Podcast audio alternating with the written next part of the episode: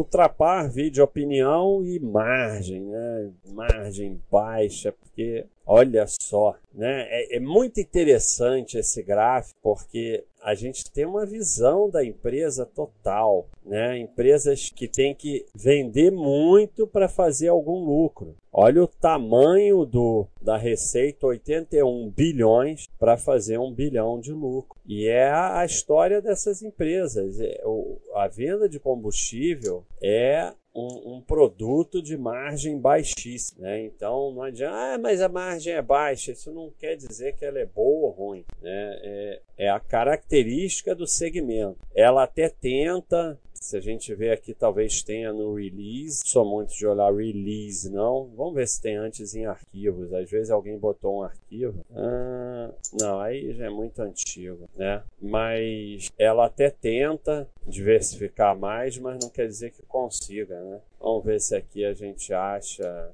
a receita por segmento. Às vezes tem, né? Muito grande isso. Vamos ver. Quem sabe faz ao vivo. Ou quem tem. Ah, a gente pode fazer aí uma conta mais ou menos, né? né? Ó, a gente pode pegar aqui, ó, ultrapar. Esse aqui é geral, né? 23 bilhões de receita. De gás, ué, não tem aqui receita?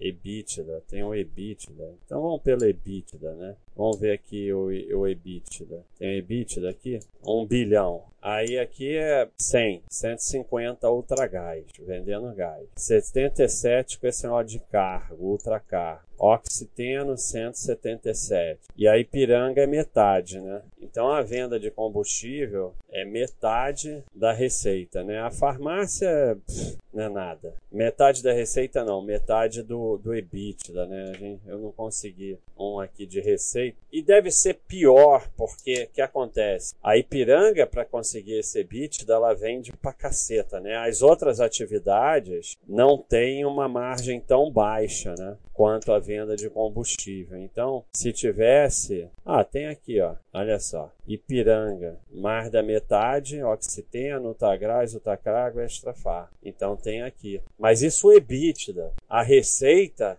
a parte do Ipiranga seria maior ainda, né? Porque ele tem que fazer uma receita monstruosa para conseguir para conseguir esse EBITDA, né? Como eu mostrei lá atrás. Então legalzinho esse, esse quadro aqui, eu acho que eu posso botar lá no arquivo, né? Eu acho que é bem interessante. Vamos deixar ele separado aqui. Então, Agora, ela vem tendo algumas dificuldades, né? E já diante da pandemia, aumentou o endividamento, o lucro vem caindo, mas aí é aquele negócio que separa, porque antes estava todo mundo animadinho com a empresa, né? Que separa.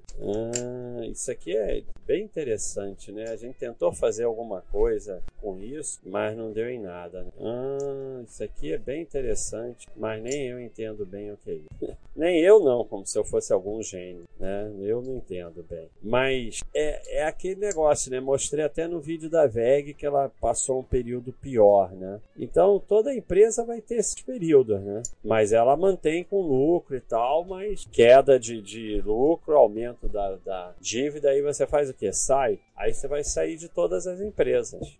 Né? Então o sócio vai ter que aguentar esses períodos. E ah, não, mas eu aguento, é tranquilo, porque todas voltam a ficar boa. Não, algumas não vão voltar. Algumas vão cair, cair, cair, ficar ruim e ficar ruim para sempre. Mas não tem como você saber, então só te resta diversificar. A perda nessas vai ser muito menor do que a perda se você sair de uma boa. Então não tem saída, faz parte. De qualquer maneira, vamos ver aí como é que ela se comporta em 2021, porque 2020 não foi um ano muito bom da empresa, não é aquele negócio, né? Ela tem tentado aí buscar segmentos com margem mais alta. Combustível, além de margem muito baixa, é muita confusão, né? Toda hora é a Petrobras, é o governo, é a baixa, aí não sei o que, aí aumenta, aí abaixa, aí não pode, aí não sei o que lá. É segmento bem complicado. Mas ainda é menos complicado vender do que produzir. Produzir é o mais complicado. É isso aí, pessoal. Um abraço.